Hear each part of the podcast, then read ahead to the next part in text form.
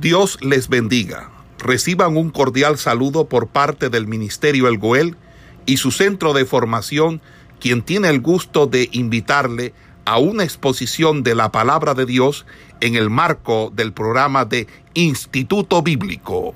Hola, pastora Berle. Ok, listo. Entonces, eh, las cartas paulinas no se encuentran eh, dentro de los eh, dentro del orden cronológico en el que se escribieron eh, los textos, sino que se encuentra en un orden que, digamos, podríamos denominar orden canónico.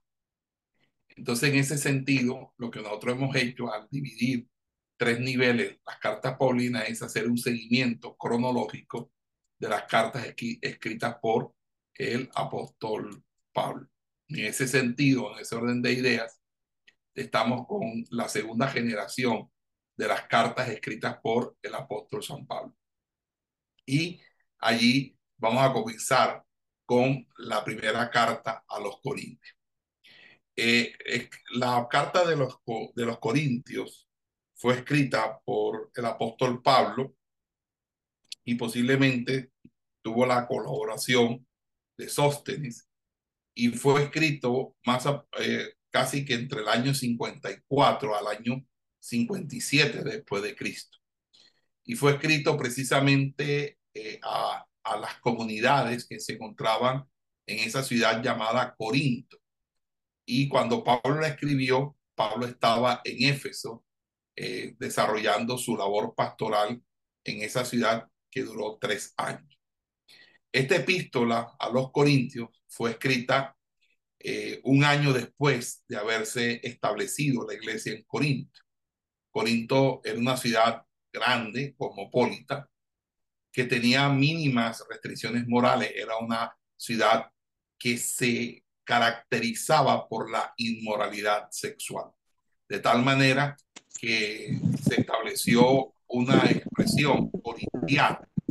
Corintiar era sinónimo de, de irse de parranda, de fiesta, de jolgorio, de orgía. Y esta ciudad era una ciudad eh, bastante dada a este tipo de manifestaciones eh, pecaminosas recurrentes. En ese sentido, eh, el propósito de Pablo al escribir esta carta fue doble. Primero, guiar a la iglesia a separarse del er-, error y del desorden moral y contestar algunas preguntas que le habían dirigido a él una delegación de la iglesia de Corintios fue enviada a hablar con Pablo sobre varios problemas en la iglesia. Y fue entonces cuando escribió Primera de Corintios. Antes había escrito otra carta y quizás otras más. Se dice que probablemente Pablo realmente escribió cuarto, cuarta, cuatro cartas o cuatro epístolas a los Corintios, pero realmente a nosotros nos ha llegado apenas dos cartas. Eso no significa que ese mensaje sea incompleto, sino que el Espíritu Santo decidió que con esas dos cartas o esas dos epístolas eran más que suficiente. Los corintios, debido a esa inmoralidad, ellos llegaron a tener una muy mala reputación, hasta en los gentiles, como inmorales. De hecho, los filósofos consideraban la ciudad como una verdadera eh, un verdadero pináculo, un, verdadero lugar de latrocinio y de pecado permanente. Eh, en ese orden de ideas también se destaca la alta presencia de la filosofía griega. Era una ciudad perteneciente a una provincia romana, pero su, su, su connaturalidad de estar en las tierras al norte de, la, de Grecia, pues hicieron eh, permeable el espíritu de sus habitantes con la filosofía griega. Y por esa razón el apóstol Pablo tiene que arremeter contra la filosofía que él llama la sabiduría de este, de este mundo. Corintio eh, era en muchos sentidos la metrópolis más prominente de los tiempos de Pablo. Y como muchas ciudades prósperas eh, de la actualidad, Corinto tenía intelectuales arrogantes, opulencia material y corrupción moral. Y abundaba toda clase de pecado en esa ciudad famoso, famosa por su sensualidad. Con Priscila y Aquila, eh, que fueron dos compañeros del ministerio del apóstol Pablo, y su propio grupo apostólico, en Hechos 18, Pablo fundó la iglesia de Corintios durante su ministerio de 18 meses y allí eh, eh, en su segundo viaje misionero. La iglesia estaba compuesta principalmente por algunos judíos, pero la mayoría eran eh, prosélitos no judíos de, provenientes del paganismo y que se habían convertido primeramente al judaísmo y que ahora abrazaban la fe cristiana. Después que salió Pablo de Corinto, en la joven iglesia surgieron varios problemas que exigían su autoridad y su enseñanza apostólica por correspondencia y también por visita. La primera epístola a los Corintios se escribió durante su ministerio de tres años en Éfeso, luego del primer año, que fue en su tercer viaje misionero. Eh, Pablo supo en Éfeso de los problemas de Corintio y después de una, una delegación de la misma congregación de Corintio le entregó una carta a Pablo en la que pedían instrucciones sobre diversos asuntos. Entonces Pablo escribe esta epístola en respuesta a los informes y a la carta que los corintios le envían. La idea principal es que en todas las cosas buenas que tenían le faltaba amor y por eso se metieron en tantos problemas porque había una falta de balance. Pablo pensaba en dos razones principales cuando escribió su epístola. Primero, obviamente, corregir los serios, los serios problemas de la iglesia de Corinto que le habían informado que eran desorden que, que eh, los corintios consideraban de manera muy laxa, muy ligera, pero que para Pablo eran pecados gravísimos. Y lo segundo, aconsejar e instruir sobre las diferentes preguntas que los corintios le habían hecho por escrito, las cuales incluían asuntos doctrinales, pero también asuntos de conducta y pureza personal y también asuntos de la comunidad. Eh, uno va a encontrar una serie de conjuntos de palabras muy claves en la primera carta a los Corintios. Eh, vamos a encontrar, por ejemplo, la palabra Dios, la palabra Jesús en su forma Jesús Cristo, Jesucristo, Señor, espíritu, la palabra divisiones, etcétera, etcétera.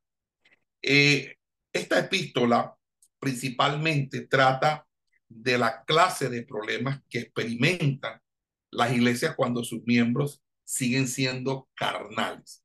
La carta a los Corintios es una carta para corrección de los carnales que se encuentran en la iglesia, los que no han madurado en la fe, los que pasan los años y siguen siendo todavía niños espirituales, los que causan y ocasionan problemas. Y que obviamente mantienen su cuota de mundanidad, de mundanalidad, porque no se separan decididamente de la sociedad pagana que los rodea y por esa razón ellos mantienen una ambigüedad. Hacen, están en la iglesia, pero practican costumbres del mundo. Están en la iglesia, pero están viviendo una doble vida de pecado. Eso es lo que denomina el apóstol Pablo carnal. Pero no solamente el problema era un problema eh, obviamente de la sexualidad y problemas de índole sexual, es que también son problemas de esta iglesia las divisiones. Hay un, había un divisionismo, porque algunos se consideraban que era de Apolos, otros de Cefas, otros eh, del mismo Pablo, etcétera, y otros decían que eran Jesús. Entonces, también porque no se juzgaba el pecado a tal punto que eh, eh, habiendo oh, un incesto, que era algo notorio entre todos ellos, no se había corregido al que estaba practicando ese, ese incesto. También los pleitos entre creyentes, o sea, habían situaciones entre creyentes que iban a resolver en las manos de las autoridades romanas y no buscaban primeramente el sabio consejo de los ancianos de la iglesia. También el pensamiento humanista, la filosofía que se quería implementar o, plantar dentro de la iglesia como una como como la fundamentación de la predicación, el arte de la oratoria, de la finura, de la sindéresis, de las buenas palabras, pero obviamente eso es sabiduría humana, eso no es sabiduría que proviene de Dios. Y también, obviamente, algunos conflictos sobre la libertad que podemos poseer nosotros en Cristo en cuanto a ciertas comidas, bebidas o, o guardar ciertos días o festividad. Entonces, pero eso no indica que esto sea lo único que trata esta carta. Pablo también instruye a los corintios acerca de los asuntos relacionados con el celibato y los relacionados con el matrimonio. También hay una parte que habla sobre la institución de la cena del Señor, la adoración de la iglesia, la ofrenda para los santos de Jerusalén, entre otras cosas.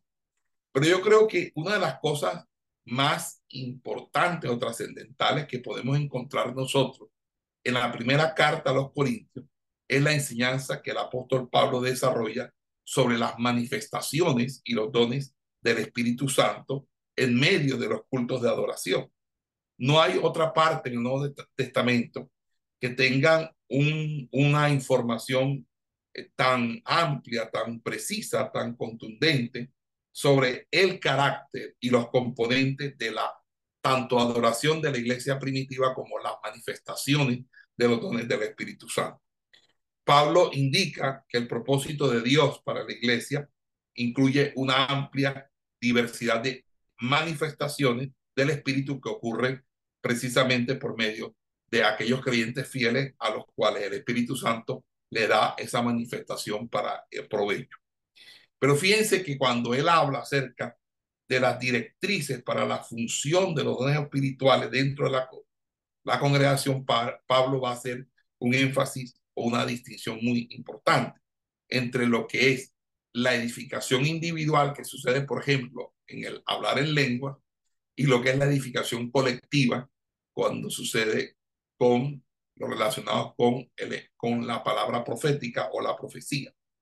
Entonces allí empieza a insistir en que todas las manifestaciones o dones en público deben surgir del amor y existir siempre bajo la gran expectativa de contribuir a la edificación y a la unidad de los creyentes.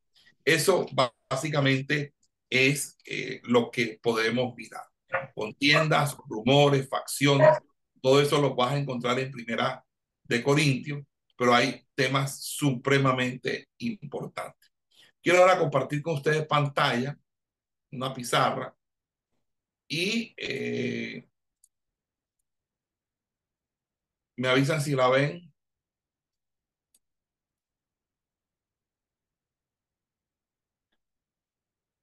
¿Sí ven la pantalla? Amén. Una, una pantalla blanca, ok. Bueno, eh, supongamos que vamos a dividir eh, la estructura de la primera carta a los Corintios, vamos a dividirla en cinco partes. Y permítame escribir aquí. Estructura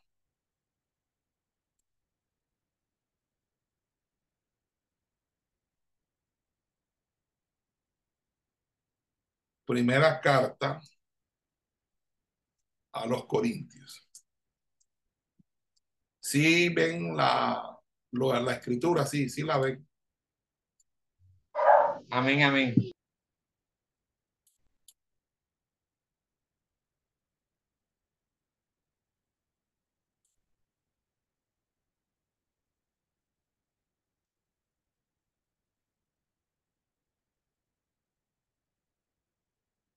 Primera carta a los Corintios.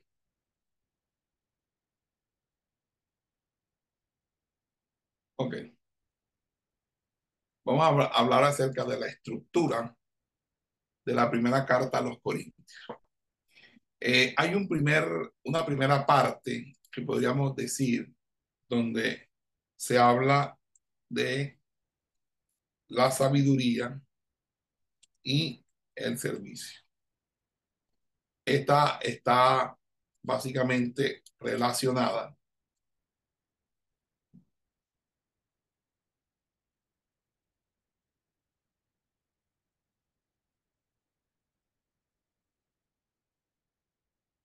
con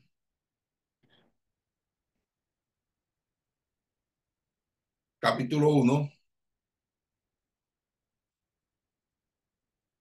versículo 1.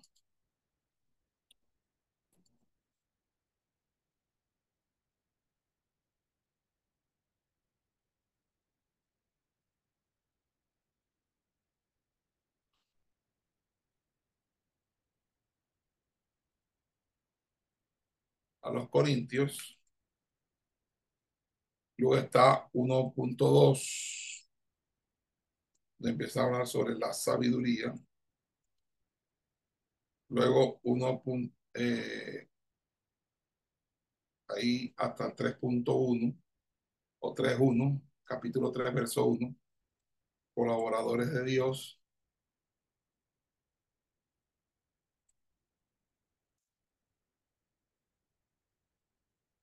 Luego 4.1 adelante, servidores de Cristo.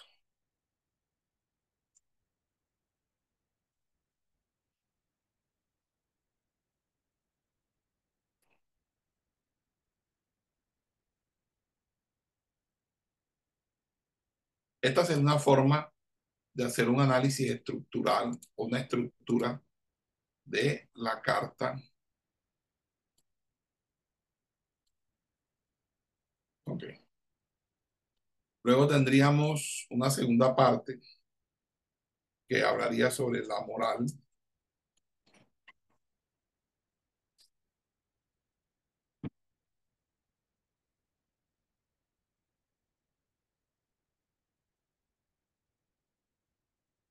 Capítulo 5, verso, a partir del verso 1, la fornicación.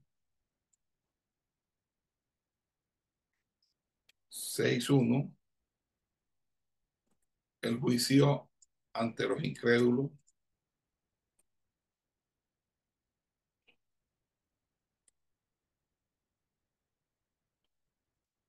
Y 7.1, 7.1, hasta el versículo 40, el matrimonio.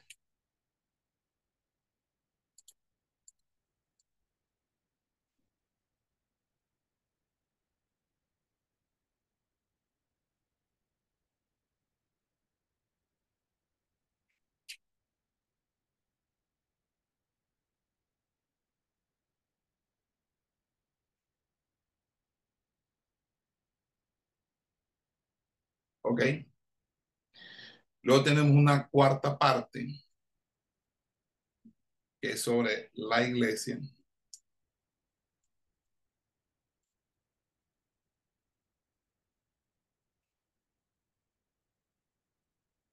En esa está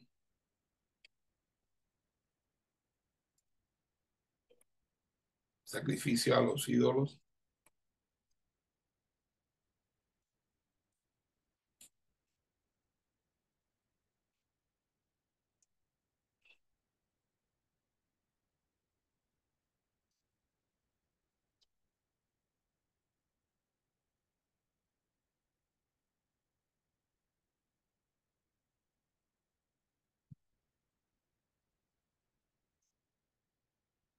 Cuando él habla sobre su renuncia a derechos.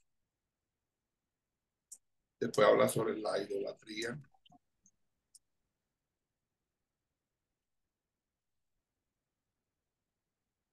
Después habla en el 11.2 de la iglesia.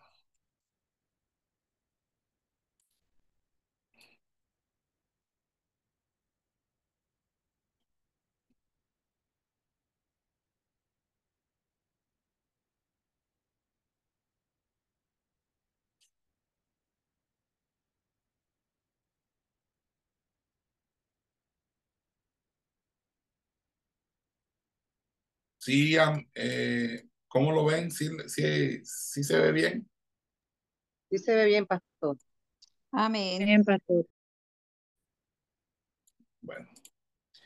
Y el otro punto eh, ya es el último, eh, bueno, no el último, el cuarto, cuando habla acerca de los dones.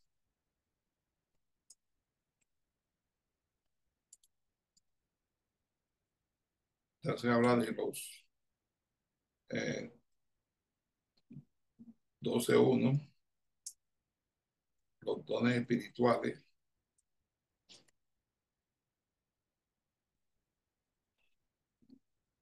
Trece uno. Recuerdan que él habla sobre el amor.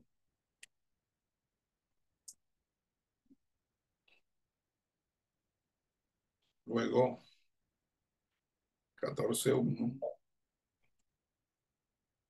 que él habla sobre las lenguas.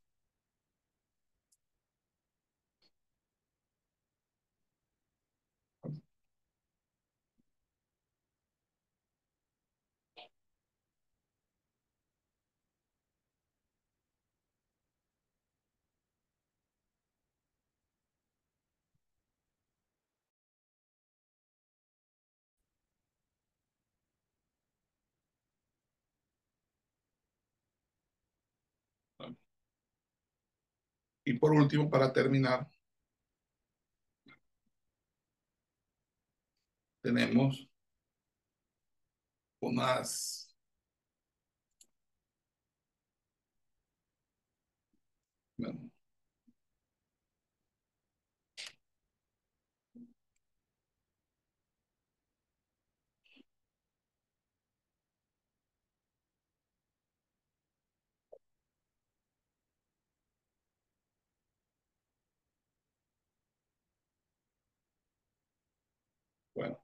creo que yo he hecho mi mejor esfuerzo. Por último, eh, hay una parte que es como de doctrinas y consejos.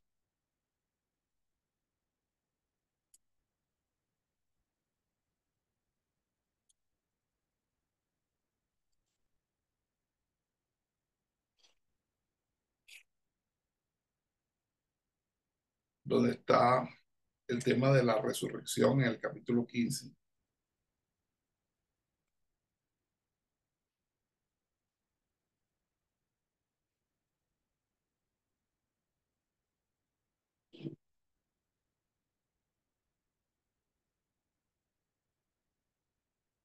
Y ya el última parte, unas salutaciones. Saludos.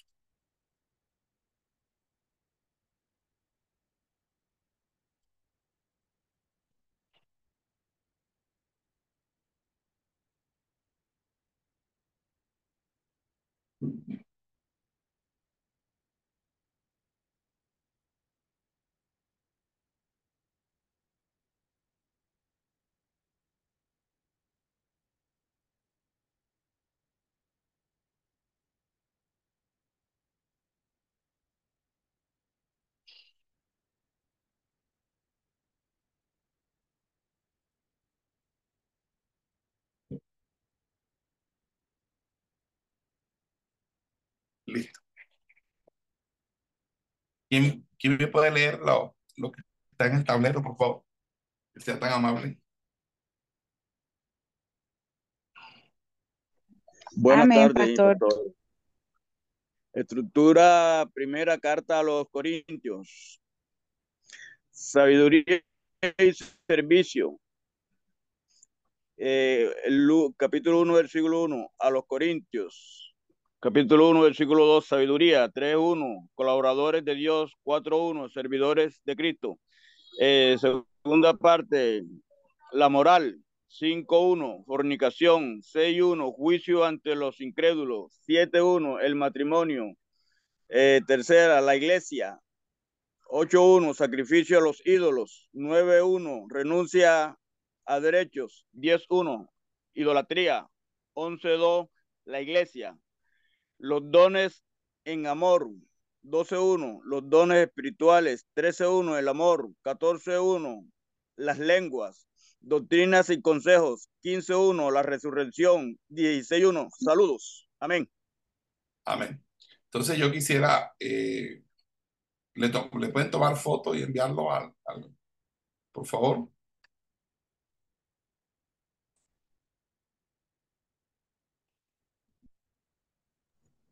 Ya se la tomé paso, ya está en el grupo.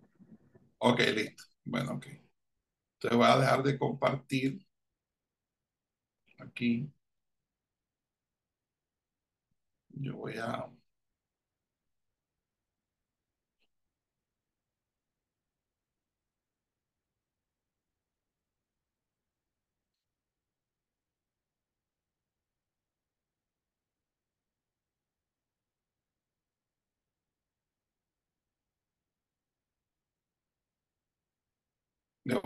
ahora les voy a, a, colocar un pequeño video eh, de introducción de la primera carta a los Corintios para que ustedes lo, lo vean, por favor, y continúo con ustedes en clase.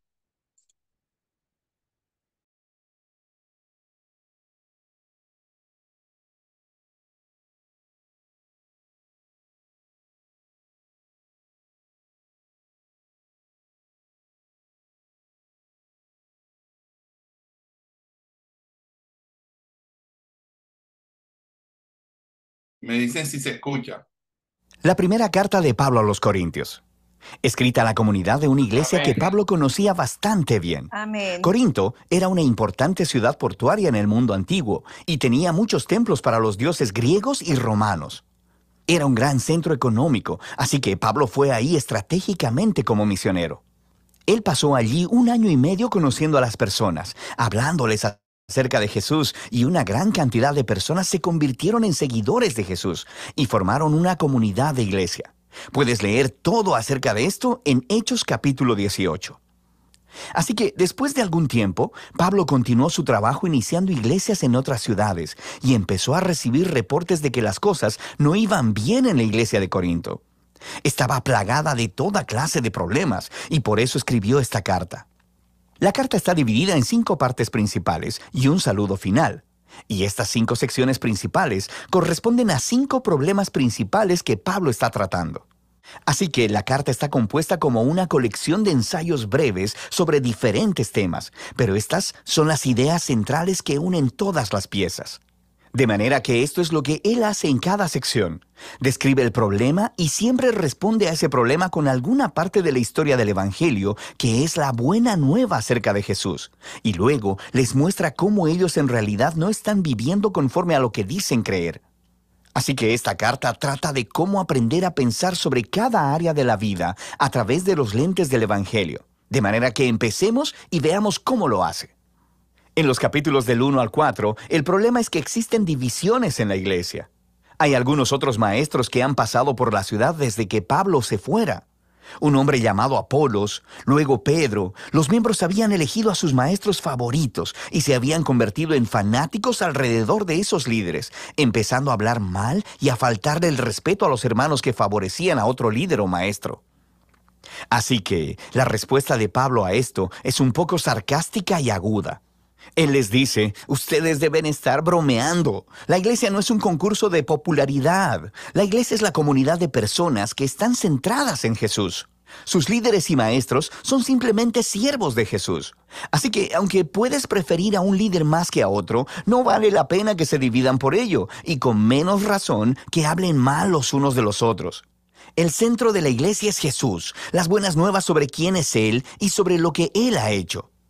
En los capítulos del 5 al 7, Pablo trata con un problema relacionado al sexo. Había varias personas acostándose con otros en la iglesia. Un hombre con su madrastra y otros todavía adoraban a los dioses griegos en los templos locales, acostándose con las prostitutas que trabajaban ahí. Y no solo eso, sino que había personas en la iglesia que decían que eso estaba bien. Ellos decían, hey, somos libres en Cristo, la gracia de Dios no tiene fin, ¿cierto? Entonces no hay problema. Y Pablo dice que sí hay problema. Y con el Evangelio en la mano les muestra qué tan equivocada está esa forma de pensar. Él les dice, recuerden que primero que nada Jesús murió por sus pecados, incluyendo la ruina de las relaciones rotas causadas por la inmoralidad sexual. Así que, si eres cristiano, la integridad sexual es una de las principales formas en las que respondemos al amor y a la gracia de Jesús. Pablo también le recuerda que así como Jesús fue físicamente levantado de entre los muertos, nuestros cuerpos también lo serán. Lo que esto significa es que si tu cuerpo está siendo redimido por Jesús, tanto ahora como en el futuro, lo que haces con tu cuerpo sí importa, importa mucho, y tu cuerpo no es tuyo para que hagas con él lo que quieras. Pablo está siendo muy claro, ser un seguidor de Jesús involucra no comprometer tu integridad sexual. En los capítulos del 8 al 10, el problema es sobre la comida. Pero no solo acerca de preferencias sobre la comida, como por ejemplo, ¿te gustan o no te gustan ciertos alimentos? El problema era que los corintios estaban divididos sobre el significado de la carne que procedía de animales sacrificados en los templos locales a los dioses griegos y romanos.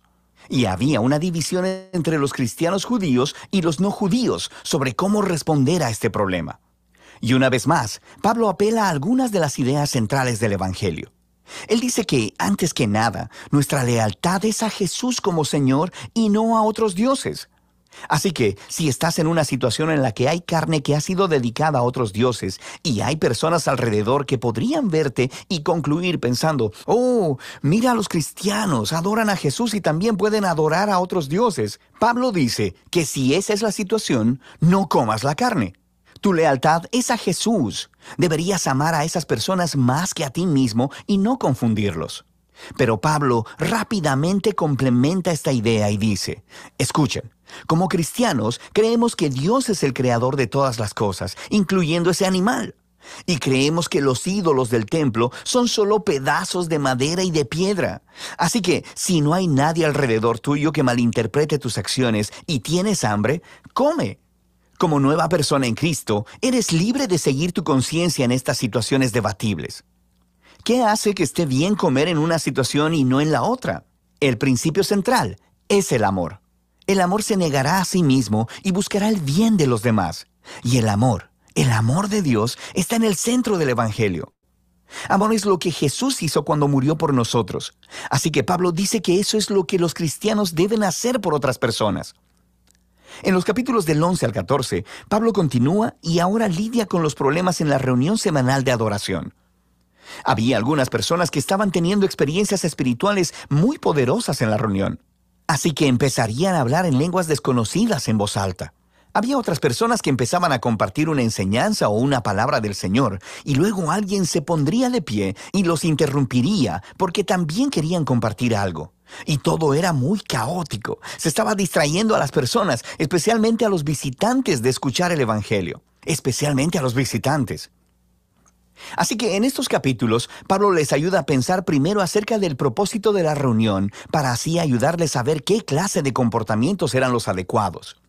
Les dice que la reunión es un lugar donde el Espíritu de Dios debe obrar a través de todos, y esto debe suceder de forma unificada de manera que desarrolla la genial metáfora sobre la iglesia como un cuerpo humano. El cuerpo es uno solo, pero tiene todas estas diferentes partes y cada parte cumple un rol único e importante. Así que empieza a nombrar una variedad de cosas que el Espíritu hace a través de las diferentes personas, todo para edificación de la iglesia. Esta es una frase clave en estos capítulos. Y Pablo concluye que lo más importante en una reunión debe ser un concepto central del Evangelio, el amor de Dios. El amor es la palabra clave en estos capítulos también. El amor llevará a cada persona en la reunión a cumplir su rol de servir y a buscar el bienestar de los otros. Así que Pablo aplica todo esto a los problemas de los corintios. Algunas personas piensan que el propósito de la reunión en la iglesia es tener experiencias espirituales intensas o tener la oportunidad de decir lo que piensan. Y Pablo dice, escuchen, a mí me encantan las experiencias poderosas de oración, pero si distraen a otras personas o las espantan, yo debería detenerme porque me estoy amando más a mí mismo que a esas personas. La reunión centrada en Jesús debería ser ordenada para que todos puedan aprender, cantar, adorar y escuchar a Dios cuando les hable. El último problema que Pablo aborda es el asunto de la resurrección y de la esperanza futura para los seguidores de Jesús. Había algunas personas en la iglesia que estaban diciendo que la idea de la resurrección es ridícula y no es realmente importante para los cristianos. Y Pablo reacciona fuertemente acerca de esto. Él comienza diciendo que la resurrección es una parte indispensable del Evangelio. Creemos en ella por los cientos de testigos oculares que vieron a Jesús vivo en un cuerpo físico después de haber sido ejecutado públicamente por los romanos. Si Jesús no se levantó de los muertos, dice Pablo, entonces su muerte fue insignificante. Todos estamos todavía perdidos en nuestros pecados y egoísmos, y deberíamos simplemente dejar de ser cristianos. Luego, Pablo muestra en detalle cómo la resurrección fue la victoria de Jesús sobre la muerte y la maldad, y cómo es una fuente de vida y poder para nosotros ahora en el presente, y cómo es una promesa de esperanza futura para todo el mundo. Es debido a la resurrección que tenemos una razón para unirnos alrededor de Jesús. Es la razón por la que tenemos una motivación para la integridad sexual. Es la fuente de poder para amar a otras personas más que a nosotros mismos. Y al final de todo, es nuestra esperanza para la victoria sobre la muerte. Así que Pablo concluye, creemos que Jesús fue levantado de entre los muertos, lo que significa que el Evangelio no es solo consejos morales o una receta para la espiritualidad privada. Es un anuncio acerca de Jesús, quien abre una realidad completamente nueva. Y de eso se trata Primera de Corintios, ver cada parte de la vida a través de los lentes del Evangelio.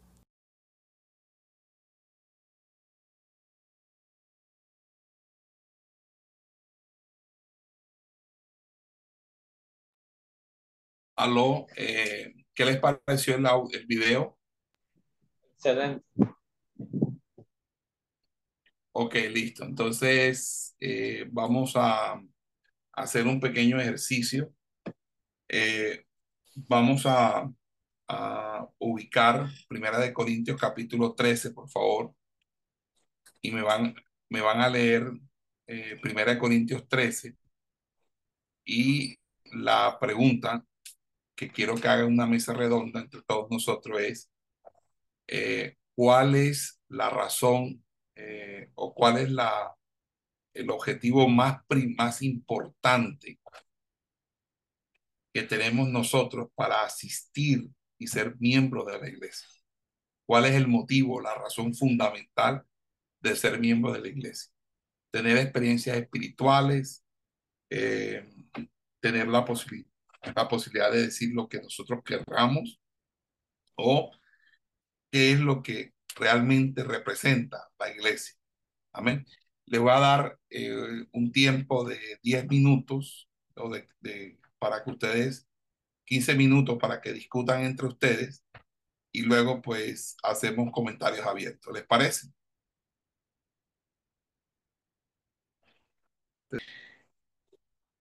La primera epístola de, del apóstol Pablo a los Corintios tiene cinco características principales, por lo menos.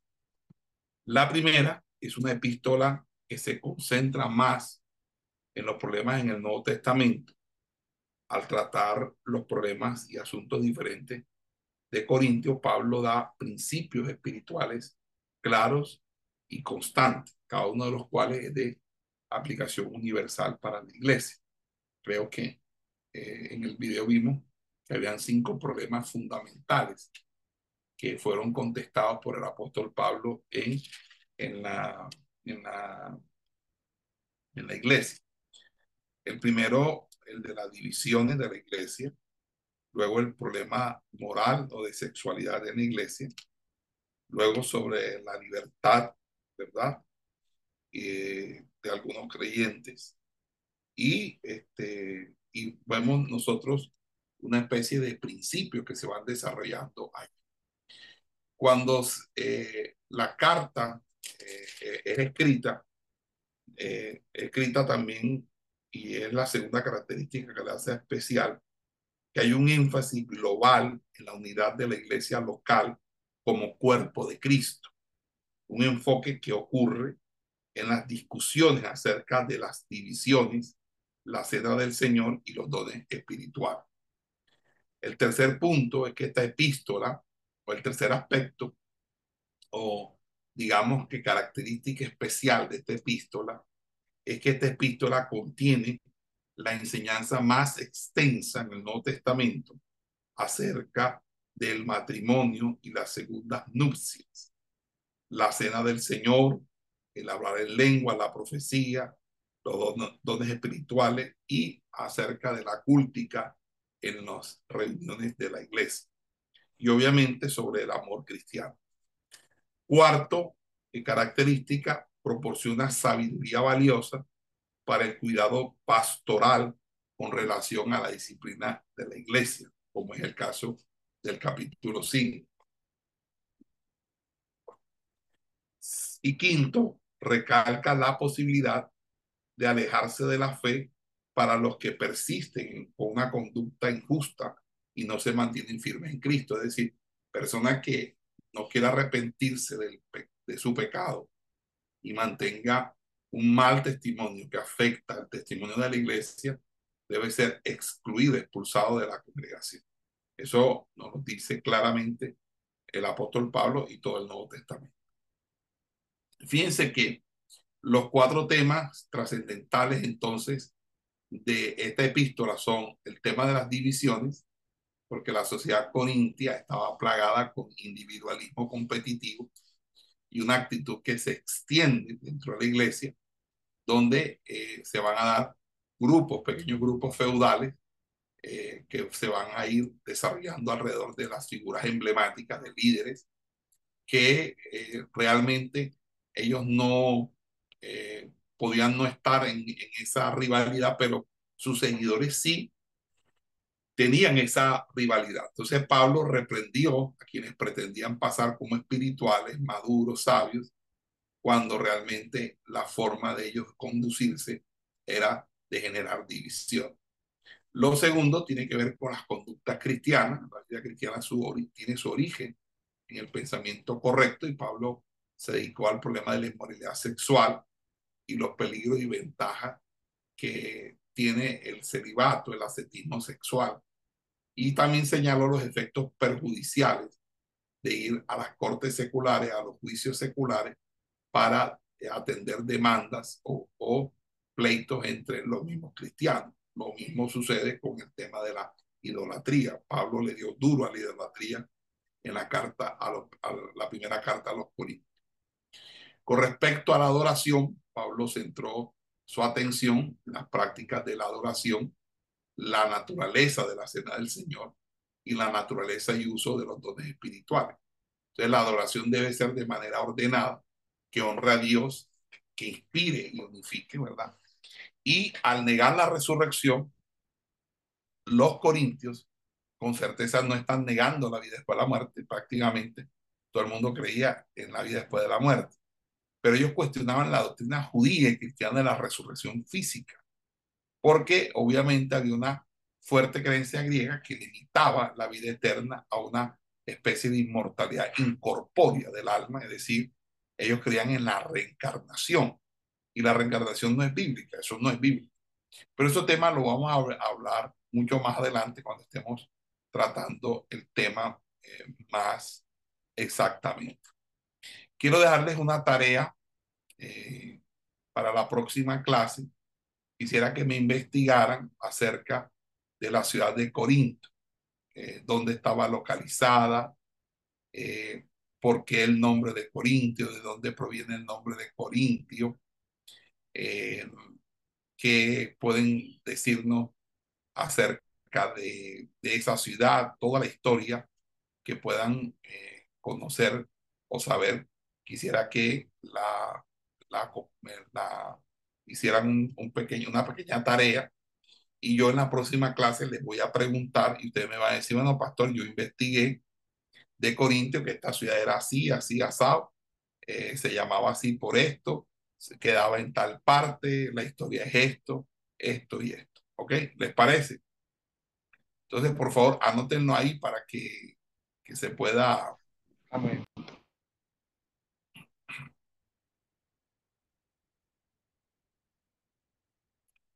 Para que se pueda dilucidar el tema. ¿Ok? Muy bien. Entonces vamos a, a, mirar eh, la primera carta, entonces el primer capítulo. Quisiera que alguien me hiciera una lectura de los tres primeros versículos, del, primer, del versículo 1 al versículo 3. ¿De cuál, profesor, para leerlo? Corintios, estamos en primera de Corintios, Darky. Sí, señor. Los tres primeros versículos. Sí, del capítulo 1, sí, la salutación. Ah, ok, del capítulo 1. Sí, señor. Ya.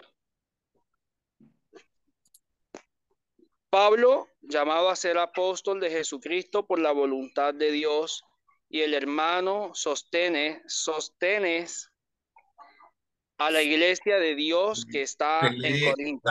Se lee Sóstenes. Sostenes, eso, muchas gracias. Pues si no, vas a, Sóstenes. porque si no vas a pensar que es un brasier. Sí, yo soy yo. ¿Qué significa eso? Eh, sostener a la iglesia de, de Dios que está en Corinto, a los santificados en Cristo Jesús, llamados a ser santos con todos los que en cualquier lugar invocan el nombre de Jesucristo, de nuestro Señor Jesucristo, Señor de ellos y nuestro. Gracia y paz a vosotros, de nuestro Padre, de nuestro de Dios nuestro Padre y del Señor Jesucristo. Continúo. Ok. La salutación, eh, fíjense que él utiliza un término, Pablo llamado a ser apóstol de Jesucristo por la voluntad de Dios y el hermano Sóstenes. Parece que ellos fueron los que hicieron la carta. Eh, dice que la iglesia de Dios que está en Corintio, a los santificados en Cristo, eh, llamados a ser santos. Fíjense eh, este término santo, ¿verdad? Es un término eh, bastante interesante. La palabra santo proviene de un texto griego, de la palabra griega agios, agios, que significa apartado, significa alguien que se encuentra apartado, alguien que está consagrado al Señor. En, en, en ese sentido, eh, santo en el Nuevo Testamento se le llama a los creyentes. Eh, el concepto fundamental del término santo es el de separado del pecado, separarse del pecado y consagrarse a Dios. En otras palabras, los santos son los separados de Dios y eso implica ser dirigido y santificado por el Espíritu Santo y volverse del mundo para seguir a Jesucristo. Y el término santo no significa que el creyente sea perfecto que, o que es incapaz de pecar. Todo aquel que enseñe que nosotros somos incapaces de pecar, aluciendo un supuesto texto de, de primera de Juan, que dice que el que tiene la simiente de Dios no peca, pues está equivocado.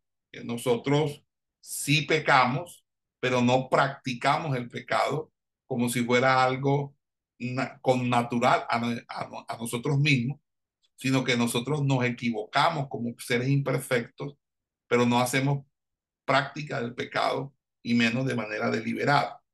Segundo, o sea, el llamar a los creyentes pecadores salvados no es algo que la Biblia lo diga.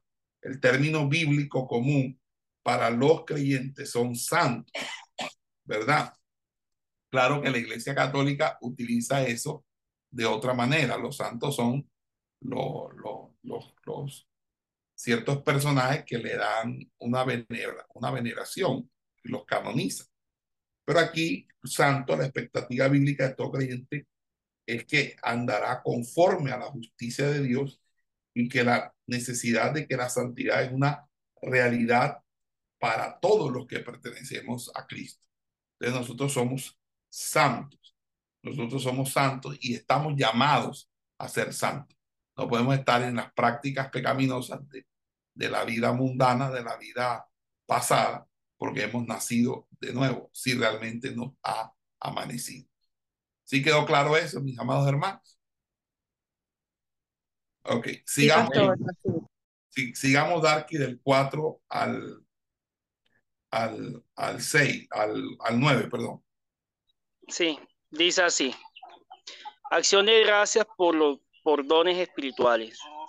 Gracias doy a mi Dios siempre por vosotros, por la gracia de Dios que os fue dada en Cristo Jesús, porque en todas las cosas fuisteis enriquecidos en Él, en toda palabra y en toda ciencia, así como el testimonio acerca de Cristo ha sido confirmado en vosotros, de tal manera que nada os falte en ningún don.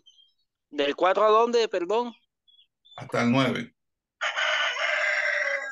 De tal manera que nada os falte en ningún don, esperando la manifestación de nuestro Señor Jesucristo, el cual también os confirmará hasta el fin, para que seáis irreprensibles en el día de nuestro Señor Jesucristo. Fiel es Dios por el cual fuisteis llamados a la comunión con su Hijo Jesucristo, nuestro Señor. Dice aquí que nada os falte ningún don. Pablo está aquí elogiando a los corintios porque Dios en su gracia les ha concedido dones espirituales diversos. Tales dones son un complemento valioso e indispensable del ministerio del Espíritu, del Espíritu Santo en la iglesia, porque con ellos los creyentes logran fortalecerse y, ayudarse mutuamente para la edificación. No hay ninguna parte de esta carta en la que Pablo trate de decir que esos dones están eliminados o fueron eliminados. Eso es importante decirlo porque hay personas que consideran que los dones ya fueron superados. Eso es totalmente falso, totalmente falso. Es una, una total y completa falsedad. Eh, también eh, dice que eh, los corintios les, les, fue dicho por el apóstol Pablo, era más bien de tratar de cambiar la actitud hacia los dones espirituales, porque pareciera que los dones espirituales fueran siendo eh, eh, eh, abusados de ellos, había unos abusos de los dones espirituales. Y eso conlleva no solamente a, un, a una situación embarazosa dentro de la iglesia, sino inclusive puede llevar a que la persona termine desviándose doctrinalmente. Por esa razón es que el apóstol Pablo empieza a considerar fuertemente la necesidad de hablar acerca de los dones espirituales. Me llama también poderosamente la atención el versículo 7. Dice que esperando la manifestación de nuestro Señor Jesucristo. Entonces, los primeros creyentes vivieron con la esperanza del inminente retorno de Cristo y fijaron su fe eh, fuertemente en el advenimiento, en el hecho de la venida del Señor. Y la esperanza del creyente, la esperanza de nosotros es el retorno de Cristo. Eso es algo que todos nosotros esperamos confiadamente. Amén. Ahora bien, hasta aquí parece que Pablo está saludando, hasta aquí simplemente está haciendo una introducción, una salutación, pero ya empieza en el versículo 10 la exhortación, empieza como que a darse el apóstol Pablo la pela por todos aquellos que de una manera u otra estaban dividiendo. Vamos a leer del versículo 10 hasta el 17, por favor. Bueno, dice así. Disensiones en la iglesia. Los exhorto pues, hermanos, por el nombre de nuestro Señor Jesucristo, a que se pongan de acuerdo y que no haya más disensión entre ustedes, sino que estén completamente unidos en la misma mente y en el mismo parecer. Porque se me ha informado de ustedes, hermanos míos, por los de Chloe, que entre ustedes hay contiendas. Me refiero a que uno de ustedes está diciendo, yo soy de Pablo, otro, yo de Apolo, otro, yo de Pedro, y otro, yo de Cristo. ¿Está dividido Cristo? ¿Acaso fue crucificado Pablo por ustedes o han sido bautizados en el nombre de Pablo? Doy gracias a Dios que no bauticé a ninguno de ustedes, sino a Crispo y a Gallo, para que nadie diga que ha sido bautizado en mi nombre. Pero también bauticé a los de la casa de Estefanas. En cuanto a las demás, en cuanto a los demás, no sé si bauticé a algún otro porque Cristo no me envió a bautizar, sino a predicar el Evangelio, no con sabiduría de palabras, para que no sea hecha vana la cruz de Cristo. ¿Hasta el 17? Sí, hasta el, hasta el 16. 17, sí. Hasta ahí está bien. Ok, entonces Dios dice que había, comenzaba a manifestarse una división con respecto a los dirigentes de la iglesia y algunos miembros de la iglesia se estaban apegando más a ciertos ministros del evangelio eh, que al evangelio mismo. Y Pablo condena esa actitud recordándoles que ni él ni ningún otro hombre fue crucificado por ellos. Y ese mismo error se manifiesta hoy. Algunos creyentes se apegan más a un pastor evangelista que al mismo Cristo y a su palabra. Y eso puede llevarlos a traicionar los principios cristianos y hasta puede dividir a la iglesia. Siempre se debe tener cuidado de enfocar el amor y la fidelidad de Dios y su palabra eh, y no en un ministro u otra persona. Y esto es supremamente importante. Sin embargo, había un, hay un grupito que le llamaban que era el grupo de Cristo.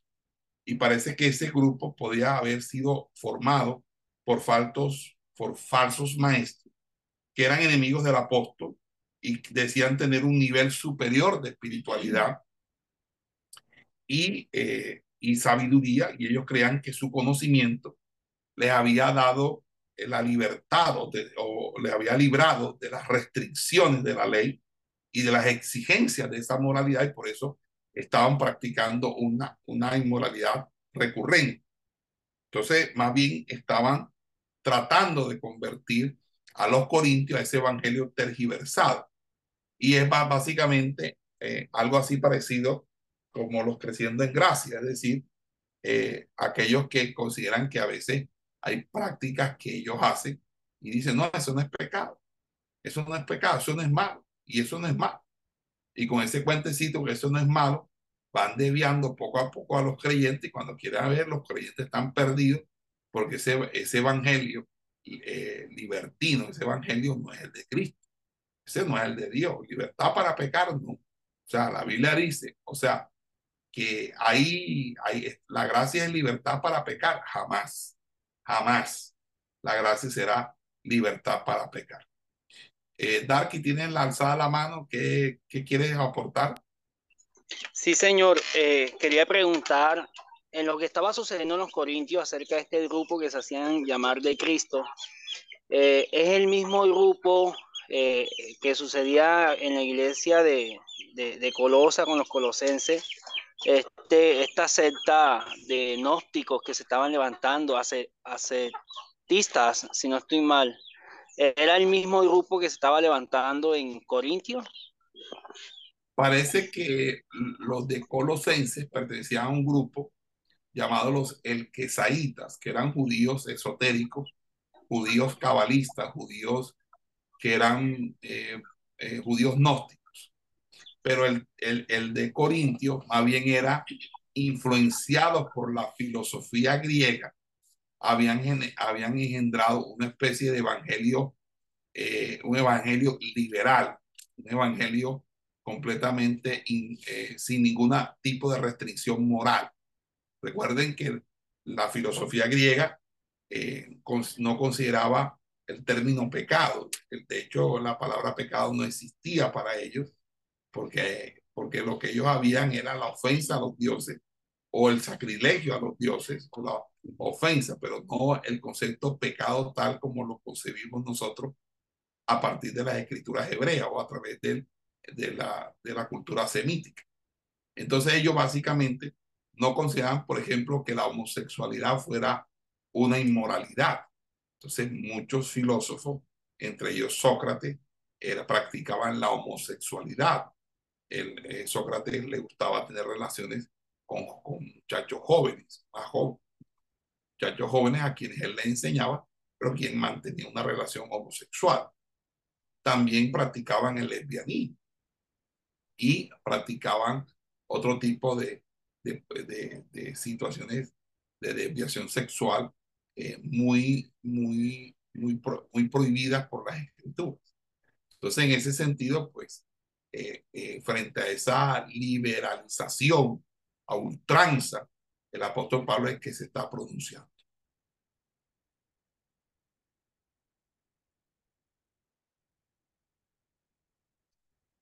Amén. Amén, pastor. Ok. Eh, sigamos, siguiendo con, con la disertación, eh, eh, dice el apóstol Pablo, no me envió Cristo a bautizar. Pablo no está restando la importancia aquí a las enseñanzas de Cristo concernientes al bautismo, porque Cristo mandó a que bautizaran, sino que Pablo lo que está haciendo aquí es dejar bien sentado que la comisión tiene como principal objetivo en su cumplimiento es eh, la predicación de la palabra. Porque uno primero debe predicar y luego que la gente recibe al Señor, lo debe disipular y luego que lo disipula, lo bautiza. Entonces, para él la importancia era la predicación, ¿ok? Y entonces en ese sentido, él lo deja claro, el apóstol no quiere dar oportunidad para que alguien que haya sido bautizado y enseñado por él diga que por el, el hecho de haber sido bautizado por el apóstol, él, él podía, él o ella podían ser mejores que los demás. Entonces, en ese sentido, es que se pronuncia el apóstol, el apóstol Pablo. Entonces, fíjense que eh, allí eh, ya el apóstol Pablo denuncia el hecho de que hay unas series de divisiones, que hay una serie de confrontaciones entre los creyentes que no realmente no agrada a Dios. Eso no le agrada al Señor. Vamos a buscar el texto de Santiago para que ustedes entiendan un poco más qué significa cuando la iglesia hay pleito y contienda y disensión. ¿Quién me lee el capítulo de Santiago 3, del versículo 13 al 18? Amén, pastor. Amén. Adelante, lean. Dice, la sabiduría de lo alto. ¿Quién es sabio? ¿Quién, quién es sabio y entendido entre vosotros? ¿Quién es sabio y entendido entre vosotros? Muestre por la buena conducta sus obras en sabia mansedumbre. Pero si tenéis celos amargos y contención en vuestro corazón, no os hartéis ni, ni mintáis contra la verdad. Porque esta sabiduría no es la que desciende de lo alto, sino terrenal, animal, diabólica. Porque donde hay celos y contención, allí hay perturbación y toda obra perversa. Pero la sabiduría que es de lo alto es primeramente pura, después pacífica, amable, benigna, llena de misericordia y de buenos frutos, sin incertidumbre ni hipocresía. Y el fruto de justicia se siembra en paz para aquellos que hacen la paz. Amén. Amén. ¿Qué piensan ustedes sobre ese texto de Santiago? ¿Y cómo pueden aplicar ese texto de Santiago a la problemática de Corintios? Les pregunto.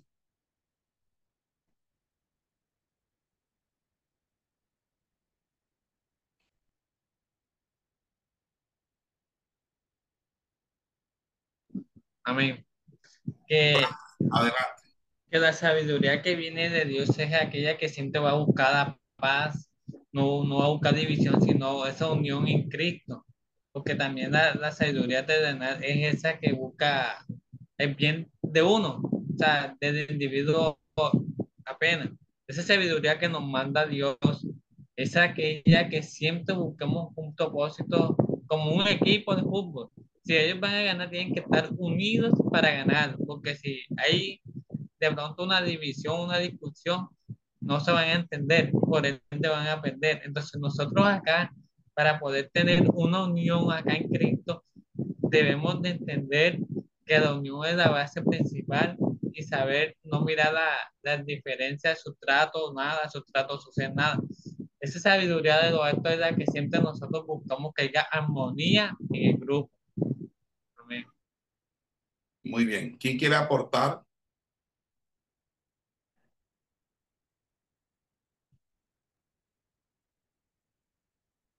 Pastor, que donde hay sabiduría, este, ahí está Dios, que en donde no haya contienda está la paz del Señor también, porque en una casa que esté dividida siempre va a haber pleitos, contiendas y muchas maldades que, que, haya, que hay entre cada uno de los miembros de, de esa familia o con los amigos, con los vecinos.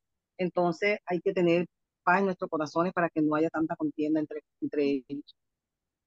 Ok, una última opinión. Amén, pastor. La sabiduría de lo alto es pura, es pacífica, es, es benigna, esa es la de Dios. Y la, terren, la terrenal es la que está llena de celo, de, de amargura. Ok, muy bien.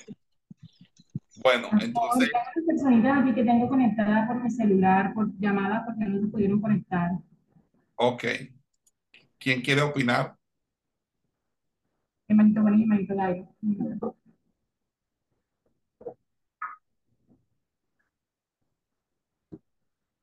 Hermanito, pueden hablar.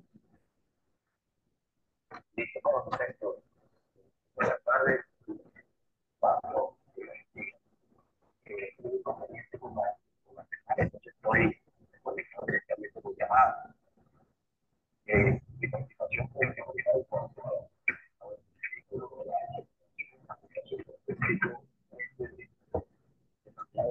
3, eh, tendría la pregunta, ¿quién es alguien entendido? Y, muestra por la buena comunicación, enseñamos seguro. Eh, entiendo que de esta manera la sabiduría que viene de lo alto no es lo que nosotros queremos aplicar en nuestro propio conocimiento, de nuestro propio concepto, sino más bien que la sabiduría viene de lo alto se demuestra en nuestra actitud, con nuestro comportamiento.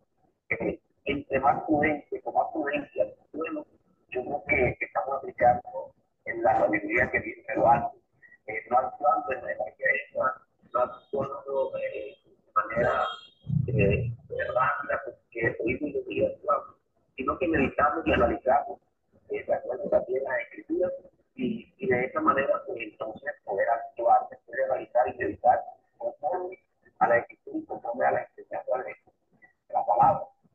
Eh, yo creo que entre más prudentes seamos, eh, somos, eh, estamos aplicando de una manera más formal la sabiduría que es lo que es nuestro comportamiento, nuestra actitud, que encuentra esta sabios nosotros en el sector. Gracias. Amén. Eh, bueno, eh, hubo pedazos, pedazos que no entendí bien, pero ok. Bueno, mis amados hermanos, creo que hemos llegado al final de esta clase y vamos a dar cambio para la próxima clase, esperando que el próximo sábado eh, podamos nosotros eh, tener este compartir de la palabra del Señor. Y eh, el, último sábado de, de, este mes es posible, voy a cuadrar eso con la pastora Luz Marina, vamos a estar en, en presencial allá con ustedes, ministrando la palabra, la enseñanza del Señor. Amén. Entonces, eh, les dejo de tarea eh, dos, tres cositas. Número uno, que me van a hacer una tarea de investigar la ciudad de Corintios, su historia, su geografía, los datos más relevantes de esa ciudad. Segundo, obviamente quiero que lean eh, toda la carta a, Primera de Corintios, pero básicamente lo que hemos leído hasta ahora y explicado y lo que va, se va a explicar todo el capítulo 1, entonces el, restante capítulo 1 y, y todo el capítulo 2 para la próxima clase. Y obviamente pues estaremos ministrando la palabra del Señor en una próxima oportunidad. A todos ustedes, muchas gracias. Dios me le bendiga grandemente y vamos a despedir haciendo una oración. Padre que estás en los cielos, te doy gracias por esta clase, por cada una de estas bellas personas que pudieron eh, estar presentes, a los cuales yo te pido que tú les bendigas grandemente, que tú hagas resplandecer sobre ellos tu rostro y que tú les ayudes y les fortalezcas de manera especial. A todos ellos, Padre, Señor, te pido que tú los edifiques, los bendigas con esta clase y que esta clase sea para la edificación de tu santo nombre en la vida de ellos. Gracias por la pastora Luz Marina, por el pastor Eduardo, por la pastora Betty, por el pastor Gabriel, por todo el cuerpo de pastores que hacen parte de, del cuerpo de consistorio de la iglesia de Filadelfia, con nuestra amada hermana Liliana, su trabajo negado y eficiente como secretaria la pastora Berli, que también ha estado trabajando de la mano con, en este proyecto de formación permanente. A todos los hermanos de Filadelfia, Jehová alce sobre ustedes su rostro. Jehová el Señor les bendiga. Cuide su entrada y su salida. Que hoy, mañana y siempre Dios les acompañe. Dios les bendiga y Dios les guarde. Salúdense y con... Esperamos que este estudio haya sido de bendición para su vida y ministerio. A Dios sea la gloria. Este es el Ministerio El Goel, vidas transformadas para cumplir el propósito de Dios.